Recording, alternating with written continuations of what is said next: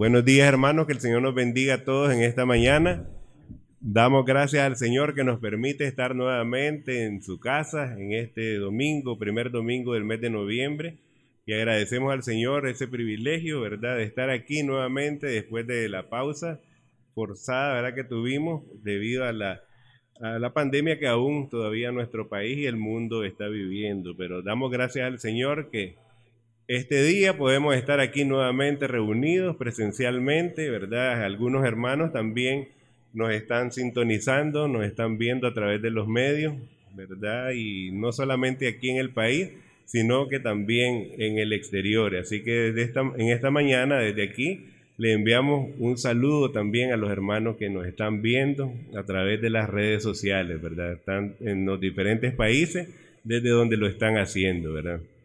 Que el Señor los bendiga también a ellos grandemente y nos bendiga a todos los que hoy estamos aquí reunidos en nuestra iglesia Bautista Filadelfia. Bien, hermanos, en esta mañana pues queremos eh, hablar de la palabra del Señor y ahí en la primera carta del apóstol Pedro, ¿verdad? Vemos esta palabra que, que Pedro escribe, ¿verdad? Los hermanos a los hermanos que se habían convertido al Señor siendo judíos, ¿verdad? Y vemos pues entonces, los creyentes son llamados a testificar acerca de nuestra esperanza en Cristo y sus promesas. Por eso siempre debemos de estar preparados nosotros, porque estamos llamados a testificar acerca de nuestra esperanza en Cristo y en las promesas que el Señor nos ha dado a cada uno de nosotros. Y esta carta entonces, como decimos, el apóstol Pedro la escribe, ¿verdad? Y pues vemos que Pedro, ¿verdad? Del latín Petrus, del griego Petro, significa roca. El Señor le puso así, ¿verdad? Este nombre a Pedro, originario de Bethsaida, hermano de Andrés y su padre se llamaba Jonás. Creo que ahí está, ¿verdad? En la presentación. Ahí vemos pues que también, creo que en la siguiente está el mapa, está un mapa y ahí podemos localizar Bethsaida, ¿verdad? Que está a la orilla del lago. Y pues eh, Pedro, todos sabemos el oficio, ¿verdad? Pescador.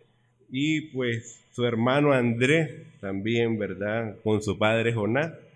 Pedro posiblemente haya sido discípulo de Juan el Bautista, ¿verdad? Y era de los tres amigos íntimos del Señor. Y siempre que se refiere a la escritura, Pedro siempre es nombrado en primer lugar, ¿verdad? Que el Señor llamaba a sus tres amigos íntimos, Pedro siempre es nombrado en primer lugar. Esos tres que con el que el Señor siempre lo llevó a la transfiguración, cuando fue a orar, ¿verdad? Siempre Pedro iba ahí, ¿verdad? Jesús discernió de inmediato la naturaleza de Simón, que era su nombre original, ¿verdad? La naturaleza de Simón y cambió inmediatamente su nombre por el de Cefas, ¿verdad? Que en, el, en arameo significa Pedro. Entonces el Señor discernió, todos sabemos, ¿verdad?, de que el carácter de Pedro era rápido, se encendía, ¿verdad? Entonces el Señor discernió inmediatamente la naturaleza del carácter de Simón. Ya no te llamará Simón, ahora te llamará Pedro, le dice el Señor. En entonces, en esta doctrina esta carta que Pedro escribe, la doctrina de esta carta es armónica con las epístolas del apóstol Pablo, ¿verdad? Tienen armonía. Eh, la doctrina que hay en, en, el escrito que hace Pablo, las trece cartas de Pablo, con las palabras o la carta que escribe el apóstol Pedro. Entonces tienen mucha armonía, ¿verdad? Y con una insistencia en particular en la gracia de Dios. Insiste Pedro en enfatizar la gracia de Dios hacia con la humanidad y la gloriosa esperanza en la parucia, que, es la segunda venida de Cristo. La gloriosa esperanza que nosotros los cristianos tenemos en la segunda venida del Señor. Y entonces a eso se refiere pues esto que leímos, podemos ver el verso 14 y 15. Mas también si alguna cosa padecéis por causa de la justicia, bienaventurados sois. Por tanto, no os amedrentéis por temor de ellos, ni os conturbéis, sino santificad a Dios el Señor en vuestros corazones y estad siempre preparados para presentar defensa con mansedumbre y reverencia ante todo el que os demande razón de la esperanza que hay en vosotros. Por eso el título en esta mañana está siempre preparado. Estemos siempre preparados para qué? Para para dar razón de la esperanza que hay en nosotros, ¿verdad? ¿Cuál es la esperanza que tenemos nosotros?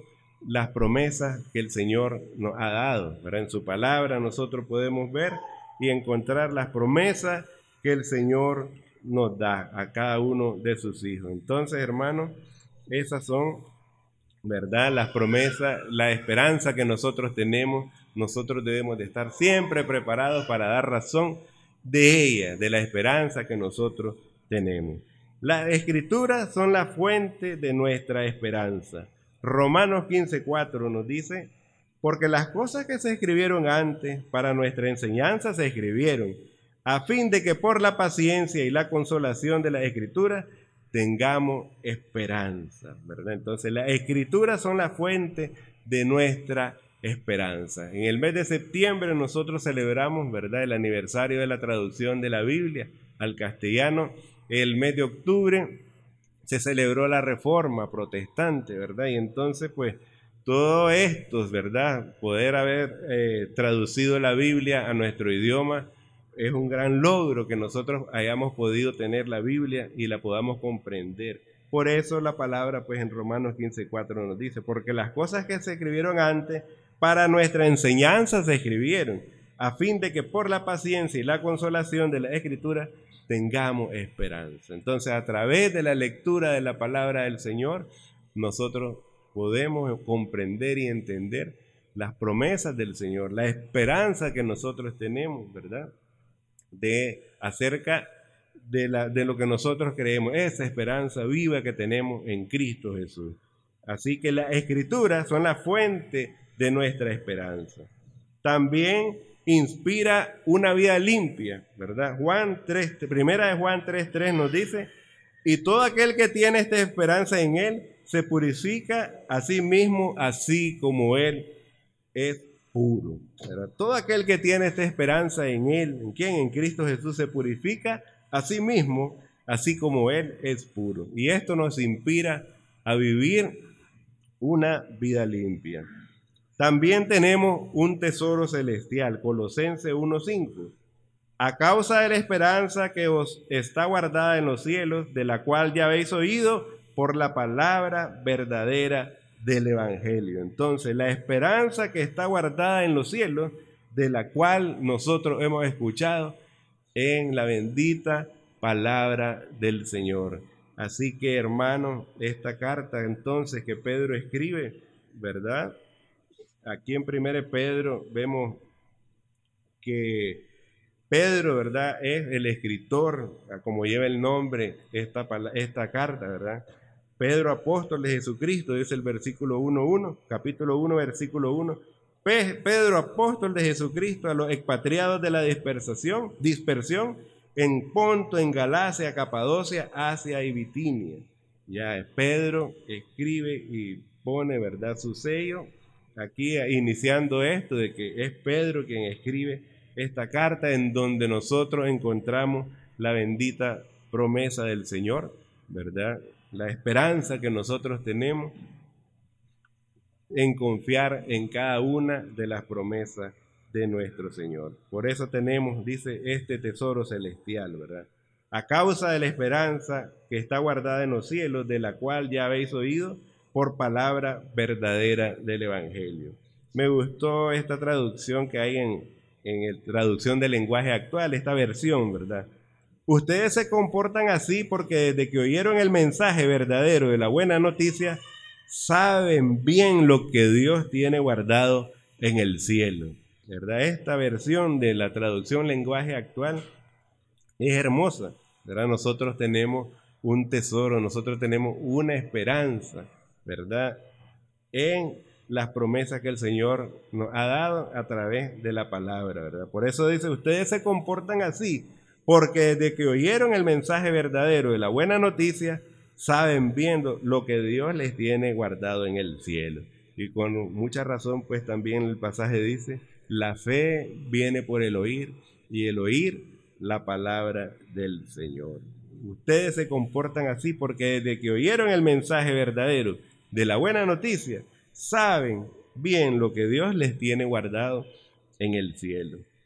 Y es por eso entonces que Pedro escribe estas palabras, ¿verdad? Esta carta a estos hermanos y les dice entonces, ¿verdad?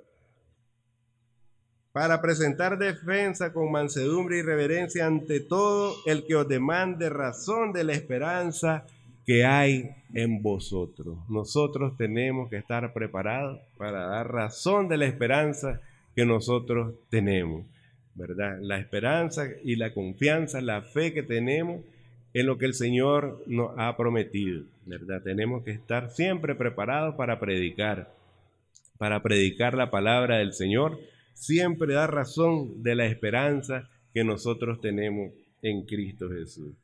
Así que hermanos, en esta mañana pues le damos la honra y la gloria al Señor que nos permite regresar nuevamente a su iglesia, que podemos en esta mañana leer la palabra del Señor, ¿verdad? Y poder este, reflexionar sobre ella, sobre las promesas, ¿verdad? Sobre lo que en ella encontramos nosotros.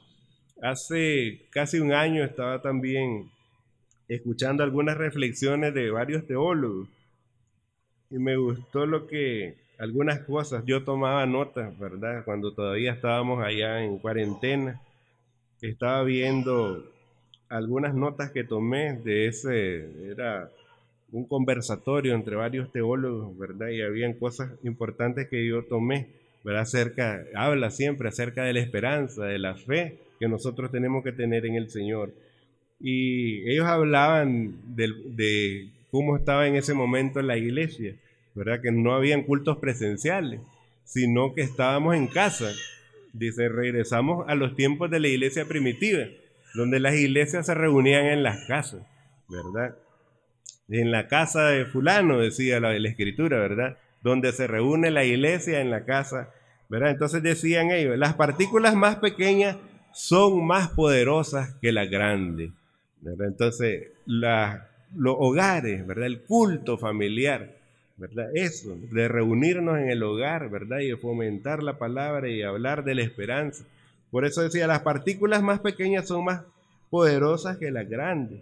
Entonces, es importante que nosotros también en nuestros hogares compartamos la palabra del Señor, porque ellos decían, en este momento de repente se acabaron los cultos en las iglesias y mucha gente se quedó y dijo, ¿qué hacemos? No sabemos qué hacer y, de qué forma nos vamos a alimentar y de qué forma. Pero eh, la iglesia también tiene que reunirse en el hogar, tiene que tener el momento de oración, el momento de la palabra del Señor, ¿verdad? Entonces, eso, eso ellos reflexionaban acerca de esto, ¿verdad?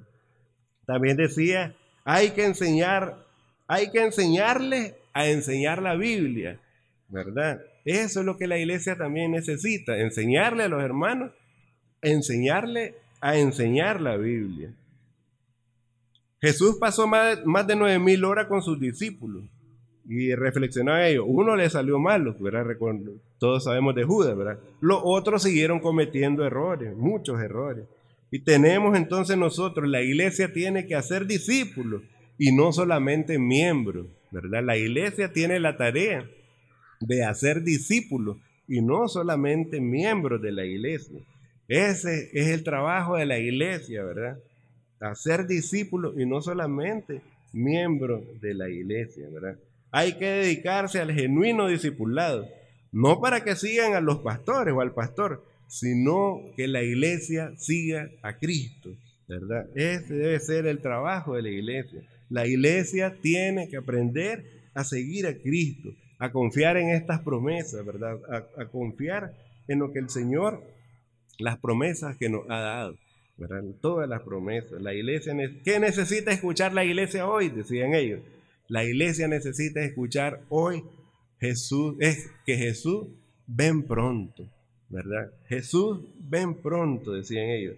Una iglesia que confía en el amor de Dios, ¿verdad? Eso debe ser la iglesia, una iglesia que confía en el amor de Dios, que sirva al mundo, no pelearse con el mundo, ¿verdad? Tampoco hacerse al mundo, sino que la iglesia salga a transformar al mundo a través de la buena noticia, a través de las buenas nuevas que nosotros conocemos. Por eso dice en Apocalipsis, dichosos ustedes, ¿verdad? dichosos los que leen, dichosos, felices, bienaventurados, porque nosotros hemos podido entender esta buena noticia. Nosotros podemos entender esta esperanza, ¿verdad? Que no todo el mundo la conoce. Así que hermanos, nosotros debemos de estar siempre, siempre preparados para hablar de la buena noticia del Señor, para dar razón de la esperanza que nosotros tenemos, ¿verdad? Que es una esperanza bendita, ¿verdad? Confiamos en todas las promesas del Señor, en que el Señor vendrá por su iglesia, ¿verdad? El Señor levantará su pueblo, que el Señor está con su pueblo, el Señor está con nosotros, está aquí en esta mañana en la Iglesia Bautista Filadelfia, está allá en los hogares de los hermanos que están enfermos, que quisieran quizás estar aquí, o que están muy enfermos y, y están postrados, ¿verdad? Pero el Señor está ahí, el Señor está con ustedes, el Señor está con todos nosotros, está en el extranjero, desde donde nos están viendo, ¿verdad? También está con cada uno, ¿verdad? Que invoca el nombre del Señor y confía en sus promesas y creyendo, ¿verdad? Como dice la palabra del Señor, ¿verdad? Que el Señor siempre está con nosotros. Contigo estaré yo en la angustia, dice el Señor, ahí en el Salmo 91. ¿verdad? Y nosotros confiamos en esas benditas promesas que el Señor nos ha dado, que el Señor va a estar con nosotros aunque estemos pasando tribulación, aunque estemos pasando angustia, ¿verdad? Entonces, hermanos, quiere el Señor pues que esta iglesia siempre siga predicando esas buenas nuevas, siempre siga haciendo el trabajo evangelístico, el trabajo misionero de llegar aquellos que aún no conocen al Señor. Así que en esta mañana, hermanos, damos gracias al Señor por sus promesas, ¿verdad? Porque son fieles y verdaderas y porque Él ha prometido estar con nosotros todos los días hasta el fin del mundo. Que el Señor nos bendiga a todos en esta mañana, hermano. Amén.